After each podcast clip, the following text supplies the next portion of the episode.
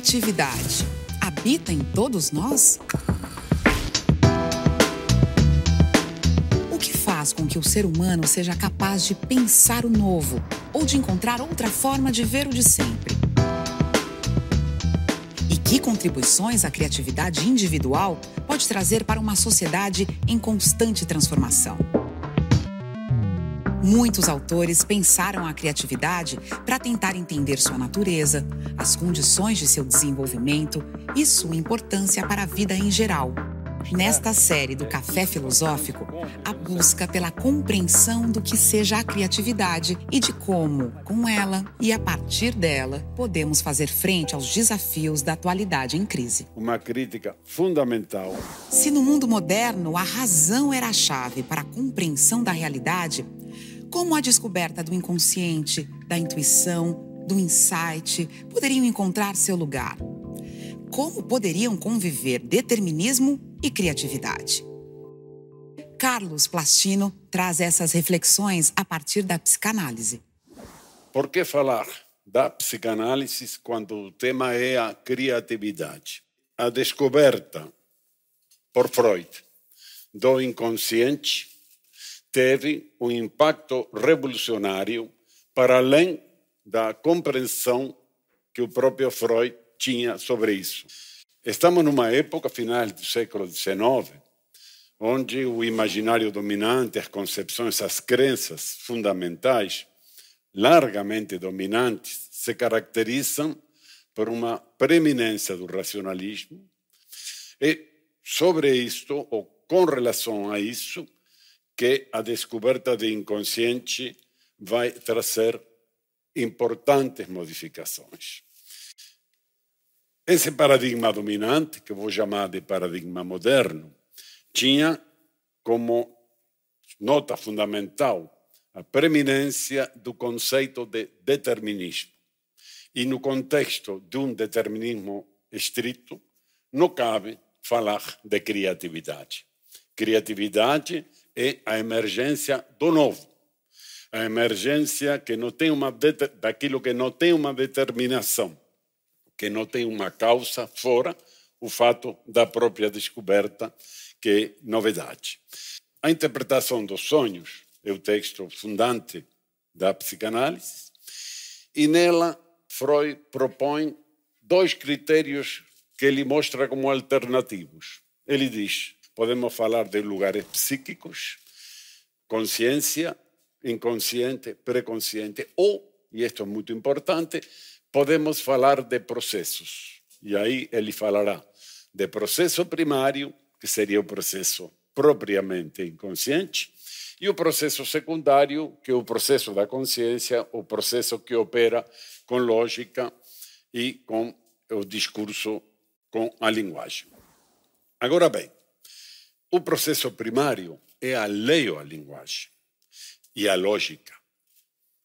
E a lógica que organiza essa própria linguagem. Trabalha com imagens e com emoções e, no entanto, lida com questões de sentido.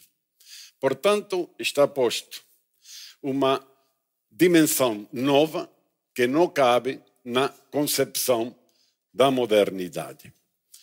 Freud diz que o inconsciente é o psiquismo genuíno e que a consciência só em alguns casos acompanha os processos inconscientes e esses casos são a menor parte dos casos.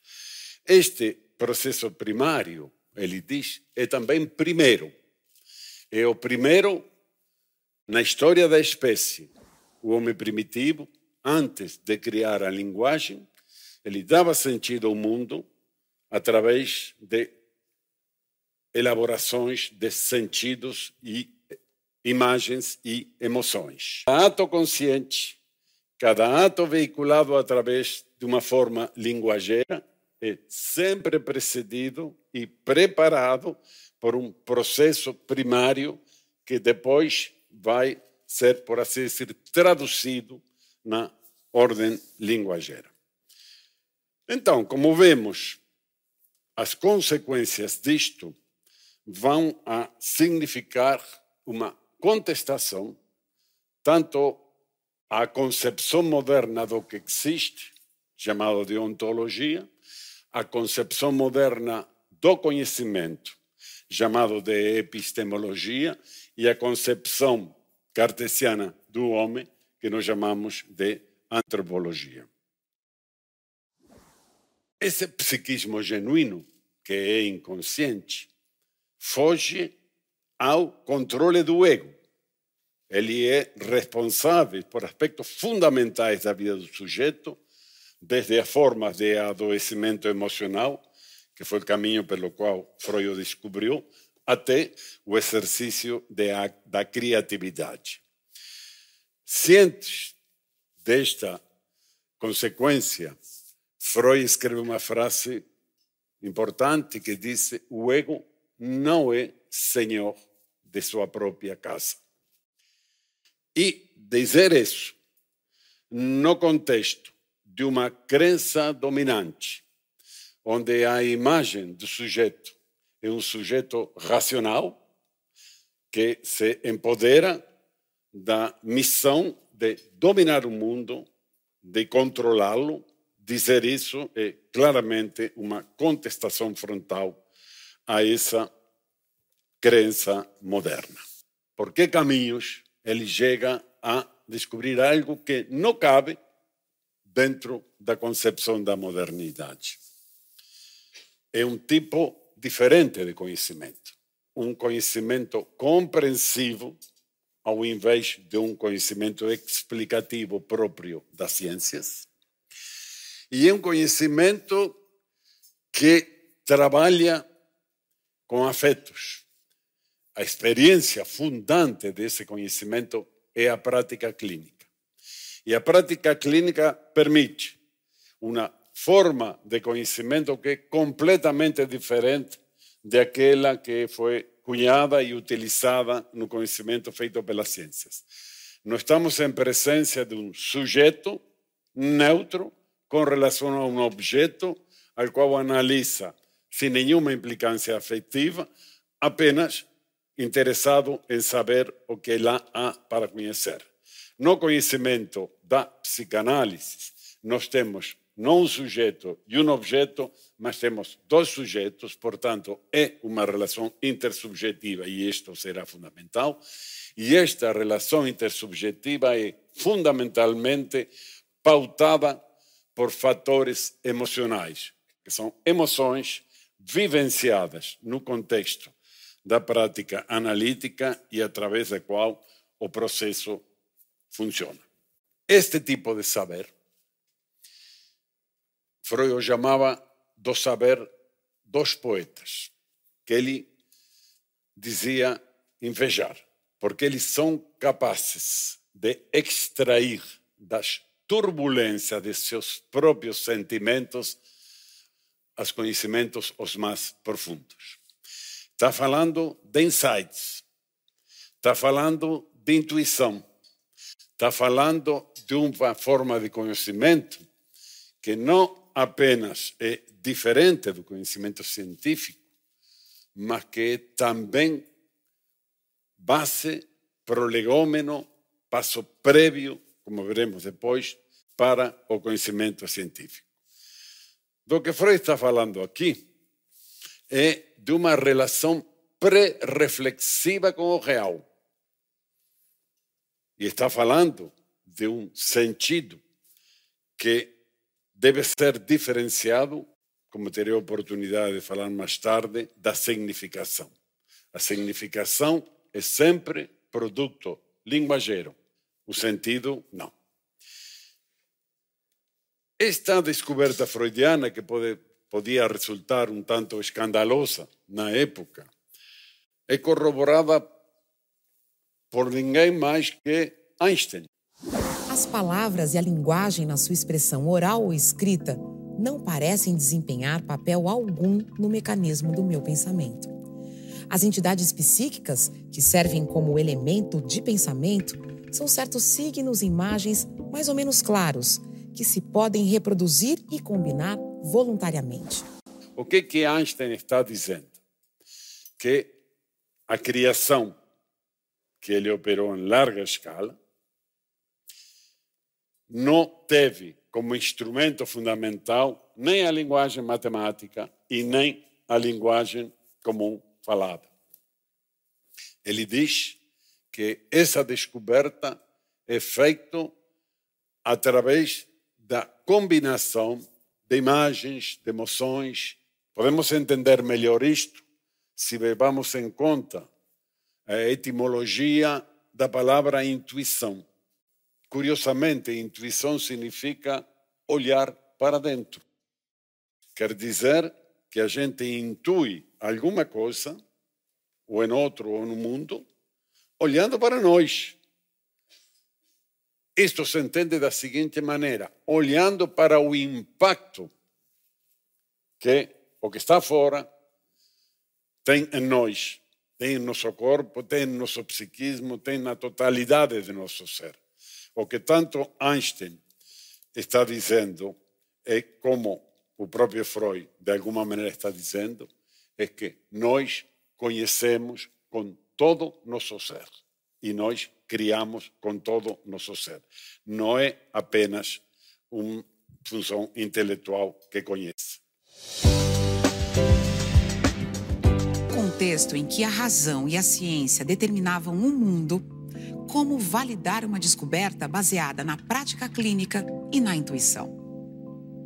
Freud se deparou com os desafios impostos pelo contexto de sua época que influenciaram os rumos que sua descoberta revolucionária tomaria naquele período. O que Freud diz quando descobre o inconsciente é: esta é a realidade psíquica. Ela é tão real quanto a realidade material, porém diferente dela. Dizer isso hoje pode ser uma banalidade. Não era na virada do século XIX para XX. Estamos num momento de uma afirmação praticamente inconteste do materialismo. Qualquer outra realidade teria que ter uma base material. Freud vai afirmar existe uma realidade psíquica. No entanto, toda essa enorme riqueza que a descoberta do inconsciente trouxe foram, de alguma maneira, desvalorizadas ou contraditadas pelo próprio Freud em outro nível de elaboração teórica. Freud elaborou o que se chama a metapsicologia. Como todo cientista dessa época, ele tinha que encontrar uma base material para os fenômenos psíquicos que ele estudava e para as coisas que ele tinha descoberto na clínica. Quando Freud começa a pensá-la, ele diz: bom, como se começa um novo saber? Um novo saber sobre um objeto novo. O inconsciente é um objeto novo e o saber que fala dele é um saber novo. Ele diz: bom, só podemos começar tomando empréstimos. De onde? Das ciências próximas, como ele era médico as ciências próximas eram a química, a física, a fisiologia, a anatomia e por aí vai. Só que estas ciências eram ciências modernas e, como tais, elas eram construídas tomando como base os pressupostos fundamentais do paradigma moderno.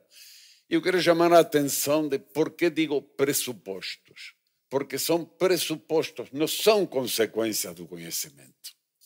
Dizer que todo o que existe está organizado conforme uma lógica racional e é comandada pelo princípio de determinação, não é uma conclusão do conhecimento científico.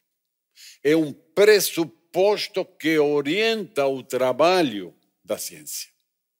Dizer que só a razão é o caminho do conhecimento e definir o homem como sujeito racional, definido apenas pela sua racionalidade, também não é uma conclusão de um trabalho de conhecimento científico, mas é um pressuposto.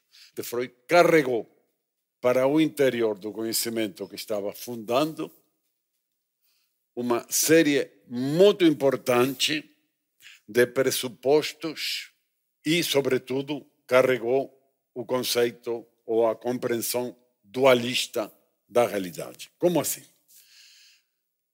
o principal dualismo que vem de longa data é o dualismo natureza e cultura.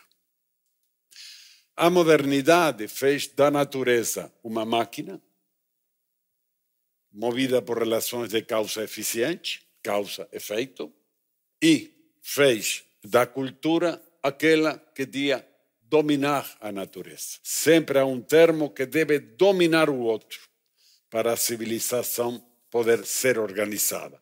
A cultura dominar a natureza, o homem dominar a mulher, a razão dominar o afeto, a psique ou a alma, Seller, dominar o corpo e o sujeito dominar o objeto. Bem, isso levou a Freud a algumas incoerências. Por exemplo, ele tinha dito que o inconsciente era, primeiro, primário, seu processo, e também era o processo primeiro, para a espécie, para cada sujeito, para cada ato psíquico. Mas quando ele construiu uma teoria metapsicológica para pensar o inconsciente, na primeira formulação, ele parte da consciência. Tinha afirmado que a consciência apenas em alguns casos acompanhava o processo primário. Agora vai dizer a consciência é primeiro. Ela reage defensivamente perante questões de conteúdo emocional inaceitáveis, ele vai defender, vai recalcar, e desse recalque surgirá o inconsciente. O que importa dizer aqui, então, é que a enorme riqueza da descoberta freudiana fica, de alguma maneira, domesticada ao interior da metapsicologia. Ela fica prisioneira das categorias modernas. Curiosamente, Freud vai afirmar na metapsicologia a universalidade do determinismo. Nos textos metapsicológicos, ele vai dizer que a única forma de conhecimento válida é a razão e que a intuição não é confiável. Essa contradição é flagrante e é perceptível. Bem, com relação à fantasia, o movimento freudiano é duplo e contraditório. O tema da fantasia, como vamos ver, é fundamental para a criatividade. Por um lado, ele resgata a fantasia do limbo onde Platão tinha jogado. Né? Na afirmação do determinismo, na Grécia, a fantasia tem que é banida. Platão expulsa os poetas da cidade, porque ele ia bagunçar a, a ordem dada. Freud vai resgatá-la como? Através da clínica. Como? Porque ela descobre que o adoecimento das pessoas opera através de fantasias com as quais elas tentam resistir à, frustração que a realidade efetiva lhes impunha. Esta foi uma grande descoberta e uma descoberta essencial para o tratamento das patologias eh, do que se chama neuroses de transferência. Mas, por outro lado, Freud vai reduzir a fantasia a ser essa substituição compensatória de uma realidade inaceitável para o sujeito. Todo o papel importantíssimo com relação à fantasia como criação, como instrumento de criação, vai a desaparecer na pena freudiana. Ele não vai, nesse sentido, muito mais longe do que o paradigma moderno tinha ido com relação à criatividade e não vai mais longe pelo mesmo motivo. A posição de Freud é moderna, é centrada na submissão. O sujeito tanto tem que se submeter à realidade efetiva, a perspectiva posterior de o homem, através de sua fantasia, ser co-criador da realidade efetiva, não figura neste momento da reflexão em Freud. Nisse da Silveira, a grande psiquiatra junguiana, a criadora do Museu do Inconsciente, a Nisse tanto sublinha a importância da descoberta de Freud quanto seus limites, com uma frase forte: o Freud abriu as portas do século XX, mas ele não entrou. O que acontece quando uma sociedade começa a questionar suas certezas? Em que medida novas descobertas que contrariam o que até então se acreditava como verdade conseguem revolucionar o mundo? Freud ficou prisioneiro, então, na sua formulação teórica do paradigma. Paradigma é um modelo.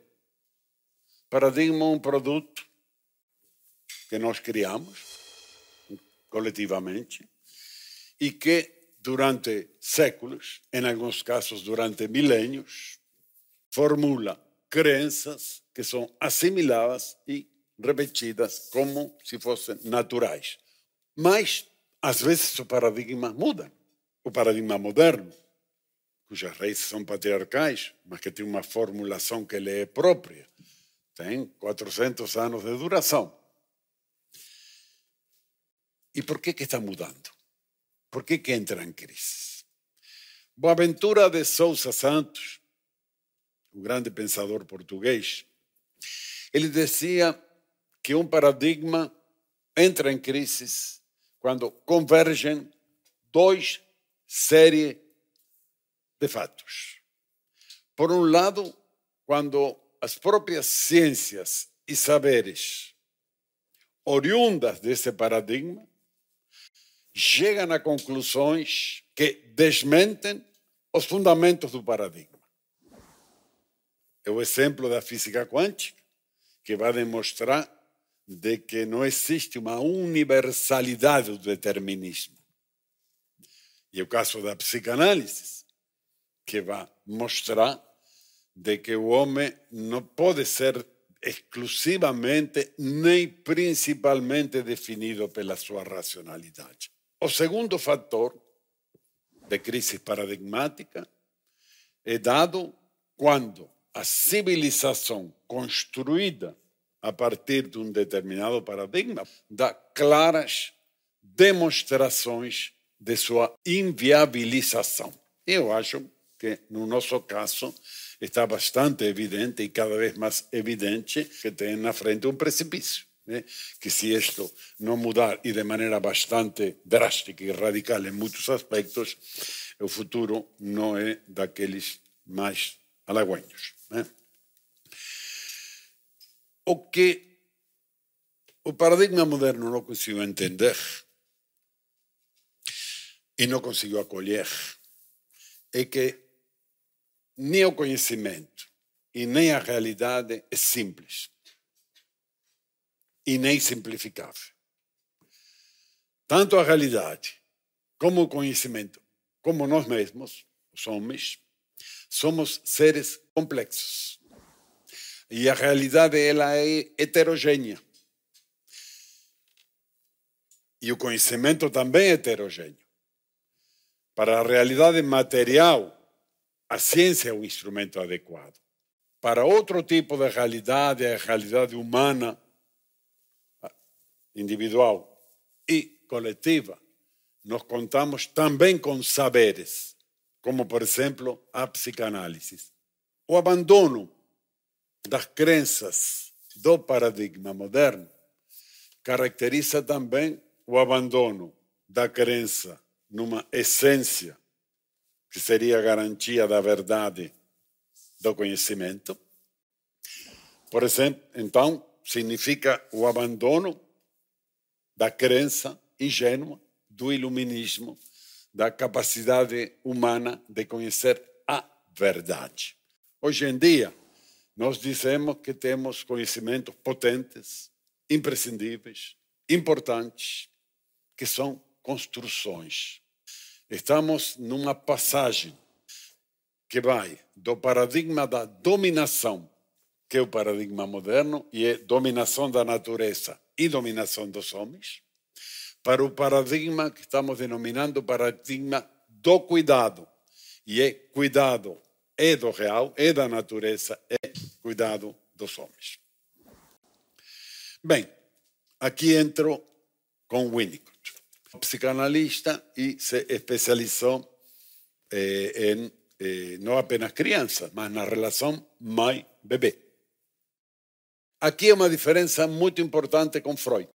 Na época de Freud, se imaginava que as crianças não eram suscetíveis de tratamento analítico. Mas Winnicott tem outro universo. E qual é este? É o universo da formação do ego. Freud já sabia que o ego não é de nascença. Winnicott vai além. Ele vai dizer como o ego se forma. Em, o que, que intervém na formação do ego e quais são os percalços possíveis dessa formação e quais são as consequências desse percalço.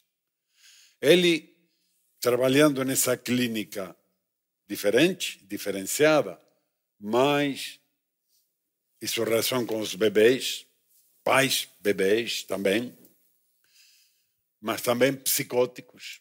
O psicótico é alguém que no psiquismo ele está lidando, está lutando para ser, está lutando para terminar de construir seu ego. Portanto, ele nos mostra questões primitivas muito importantes.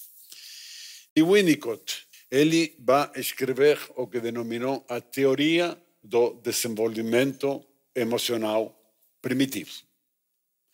Ele vai dizer: existe um desenvolvimento que tem condicionantes importantes e, dependendo como estes condicionantes sejam vivenciados, esse desenvolvimento vai atingir ou não vai atingir seus objetivos.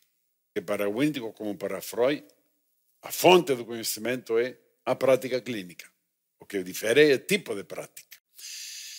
Ele vai descobrir que entre a criança e a mãe.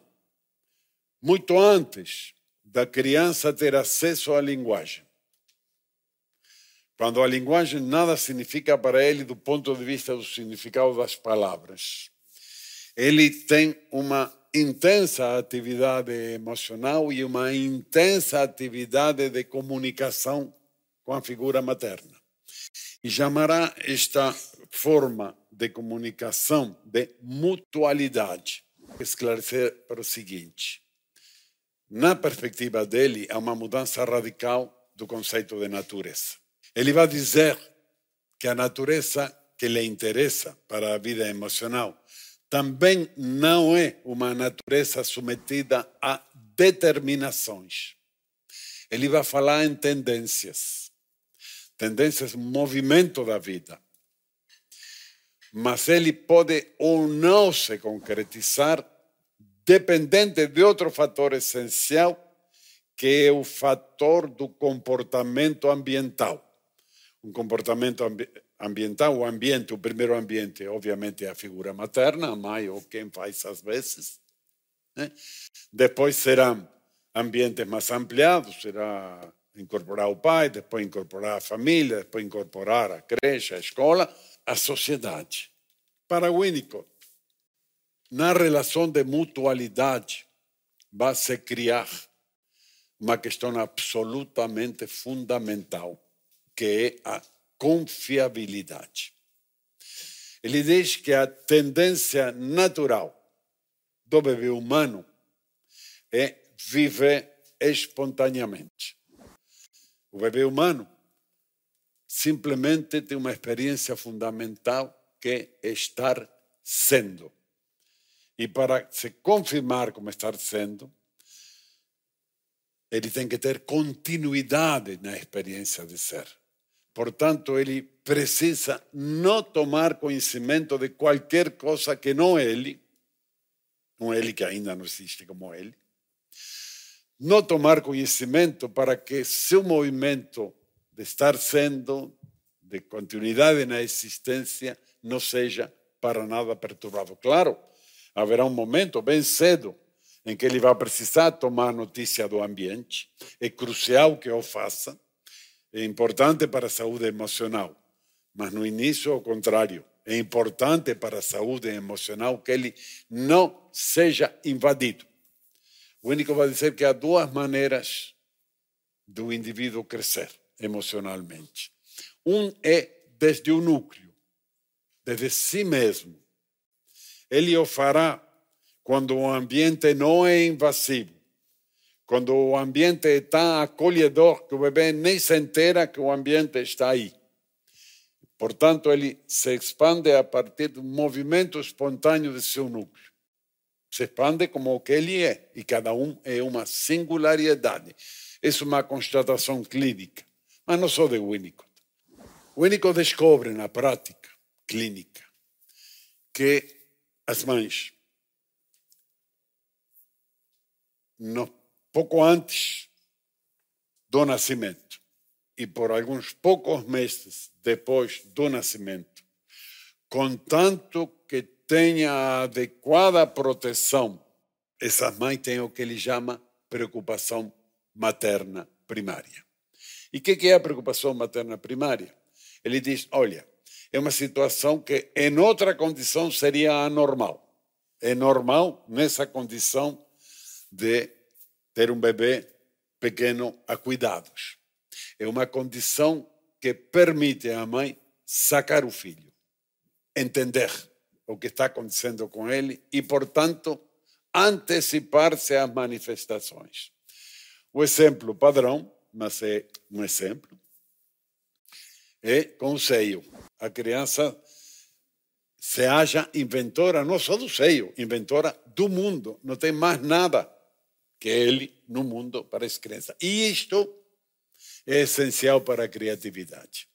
Em conclusão, o que Winnicott vai dizer é que a concretização das tendências naturais inclui, em um momento crucial, quando a criança toma conhecimento da mãe como outra, da mãe como diferente dele, e num processo que ele va denominada de posição depressiva, tomando, tomando essa descoberta de uma outra psicanalista anterior, Melanie Klein.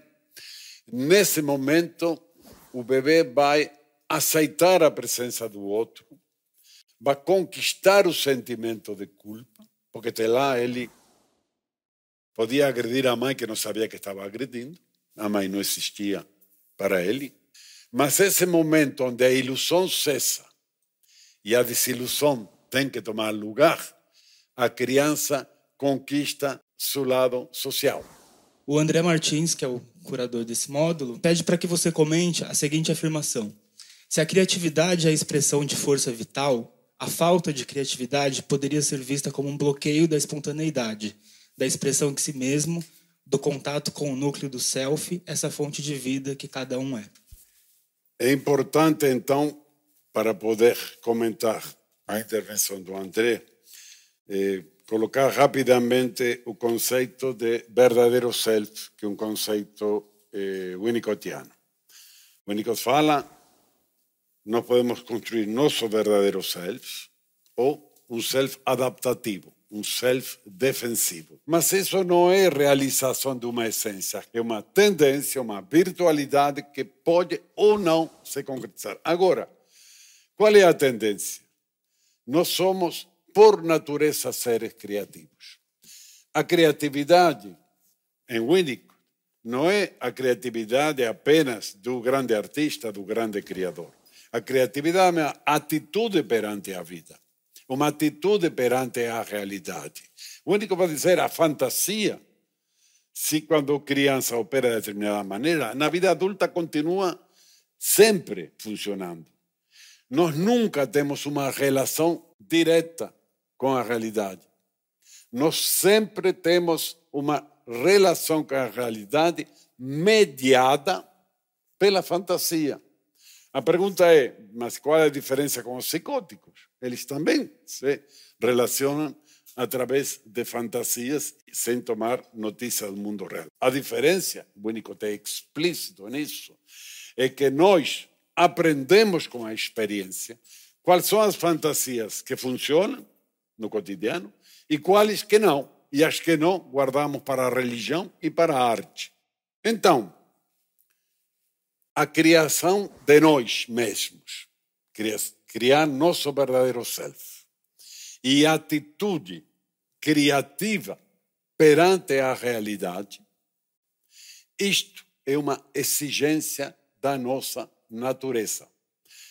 O grande mérito de Winnicott é que ele reivindica a natureza, não uma natureza determinista que nos determina, mas uma natureza que nós não podemos ignorar. Nós somos também seres naturais. E, ao mesmo tempo, reivindica o caráter constitutivo do outro, da cultura, do ambiente.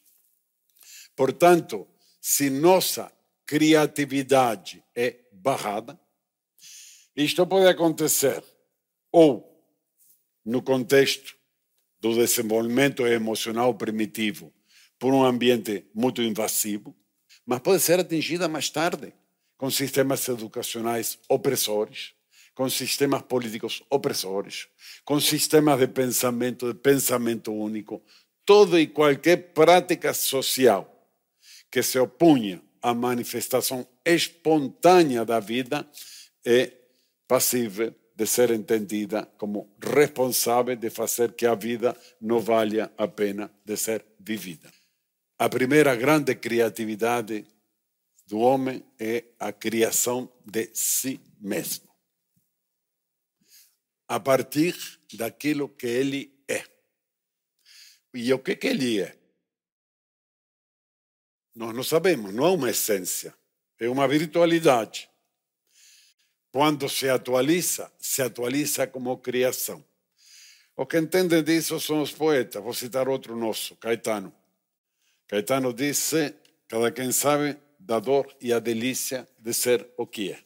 É isso. Se o verdadeiro self está sendo desenvolvido, a pessoa acha que a vida vale a pena de ser vivida. Se o verdadeiro self está frustrado, se o sujeito produz um falso self em lugar disso, então vai sentir que a vida não tem, não tem interesse, há um profundo sentimento de inutilidade. A vida não importa tanto, perdê-la não importa tanto. O paradigma moderno pensava o paradoxo como um erro da razão. Se a realidade era toda ela lógica, organizada logicamente, se no raciocínio aparece um paradoxo, então o raciocínio está errado. Nós, que já não, não temos como acreditar que a realidade está toda ela organizada logicamente. Nós entendemos o paradoxo de outra maneira. O paradoxo não é um erro da razão. Ele é expressão do limite da razão. A razão não pode tudo explicar, porque nem tudo é racionalmente organizado. E, portanto, nossas construções teóricas têm que trabalhar e lidar com o paradoxo. Um novo paradigma para ser construído, precisa de um conhecimento que seja capaz de aceitar a realidade heterogênea e de lidar com ela. Precisa um conhecimento feito de ciências e precisamos dela e da tecnologia cada vez mais, até para lidar com os desastres que produzimos. Mas precisamos também de saberes e de saberes que nos informem sobre nós mesmos, como indivíduos e como coletivos. O Boaventura tem uma frase que me parece muito ilustrativa. Nós não podemos almejar hoje em dia um paradigma verdadeiro. Nós vamos construir algo que será provisório. Mas nós precisamos construir um paradigma. Ele diz que nos dê um conhecimento prudente para uma vida decente que nos permita superar uma situação que Rousseau já descrevia na época dele, na época onde existe qualquer semelhança, não é coincidência, honra sem virtude, conhecimento sem sabedoria e prazer sem felicidade. Estas são as consequências óbvias deste paradigma dominante que temos hoje e uma outra compreensão sobre o ser humano. Um ser humano que se define tanto pela sua singularidade quanto pela sua inserção social, pode nos abrir para um outro tipo de sociedade. O que é importante dizer é que nós precisamos criar um novo imaginário.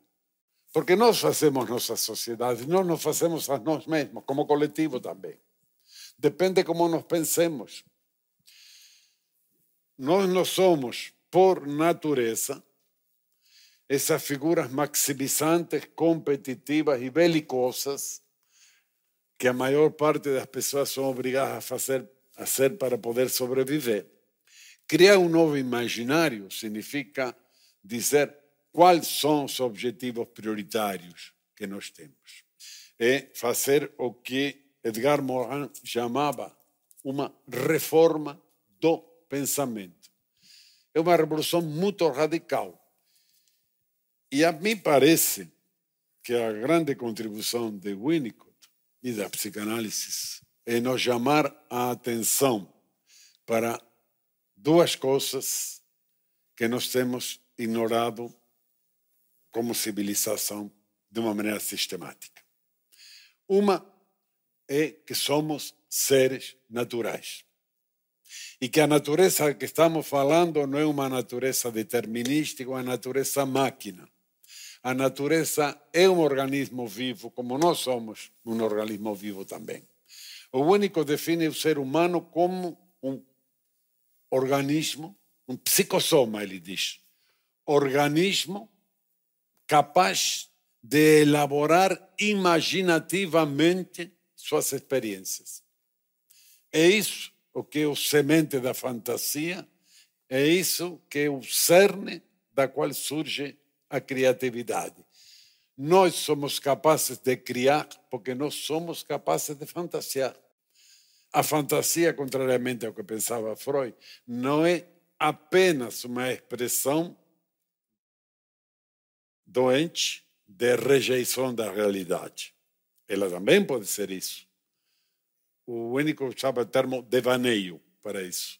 Mas a fantasia é a capacidade de imaginar o que não existe e, eventualmente, fazê-lo vir a existir. Isto que é criação. Então, esta nossa criatividade e este nosso imaginário, me parece que vai ter que apontar a reolhar para nossa natureza dessa maneira, a nossa e a natureza externa a nós. Acho que não preciso falar da questão ecológica, do desastre que estamos metidos, da gravidade da situação. Tudo isso exige um novo imaginário e uma reforma de pensamento para poder ser atacado. É comum ouvir que nós estamos vivendo uma crise de autoridade, no jargão psicanalítico, uma crise da função paterna. Eu acho que isso é só de maneira superficial. Há, claro, uma crise de autoridade, mas essa é a crise do patriarcado e isso é uma boa notícia. Então, qual é a crise profunda? É uma crise de erotismo. É uma crise de reconhecimento do outro enquanto que o outro. A nossa é uma crise de reconhecimento da alteridade. Eu quero lembrar uma frase de Freud, que dizia o seguinte: Eros, e Eros significa isso, é caminhar para o outro, é reconhecimento do outro. Eros é um Deus inexorável. É uma crise do reconhecimento do outro como igual e como diferente. E isso nós podemos vê-lo no nosso cotidiano, no cotidiano do nosso país, como podemos vê-lo pelo mundo fora. E o importante que, contrariamente a uma civilização que se sustenta acima do conceito de indivíduo, pensado em oposição e conflito com a sociedade, o que requeriria a repressão como condição para a vida social. Contrariamente a isso, o que a teoria unicotiana vem a mostrar é que este indivíduo não nasce indivíduo, ele nasce psicossoma, Ele precisa de um ambiente que favoreça o desenvolvimento de suas tendências para poder se individuar, para poder virar de um indivíduo. Não é um indivíduo preexistente que de alguma maneira conflitiva se relaciona com a sociedade. É alguém que, do seio da sociedade, aí representado pela figura materna, vai, ajudado por ela como ambiente favorecedor, vai se individuar construindo sua singularidade. O conceito de singularidade é muito mais rico que o conceito de indivíduo. O conceito de indivíduo, na história, tem uma função importante também. Teve consequências negativas, esse individualismo terrível das últimas três décadas e meia provocou, provocou isso que estamos vendo no mundo todo. Mas também tem um papel importante. O conceito de indivíduo serviu para cimentar e fundamentar os direitos humanos, os direitos individuais, tudo mais, que são um grande ganho civilizatório, inequivocamente. O conceito de singularidade é fundamental para afirmar a legitimidade da diferença, porque cada um sabe o que é e o que quer ser. E isto, seja lá o que for, entanto respeite a alteridade, isto é legítimo. Então, esses dois pés me parecem fundamentais. Uma reivindicação de uma natureza pensada de outra maneira e respeitada a natureza que não é para dominar, é para se integrar e caminhar junto com ela, e uma comunidade que também não é para rivalizar, mas é para fazer parte comunidade, o outro, a alteridade é constitutiva do sujeito singular. Esta e outras palestras você encontra no site e Facebook do Instituto CPFL e no canal do Café Filosófico CPFL no YouTube. Nós só criamos em estado de não integração. Integração é um conceito unicotiano que tenta dar conta do processo pelo qual todos passamos de constituição do nosso ego, de juntar nossos pedaços, como diz ele, até nos entender, nos sentir um ego.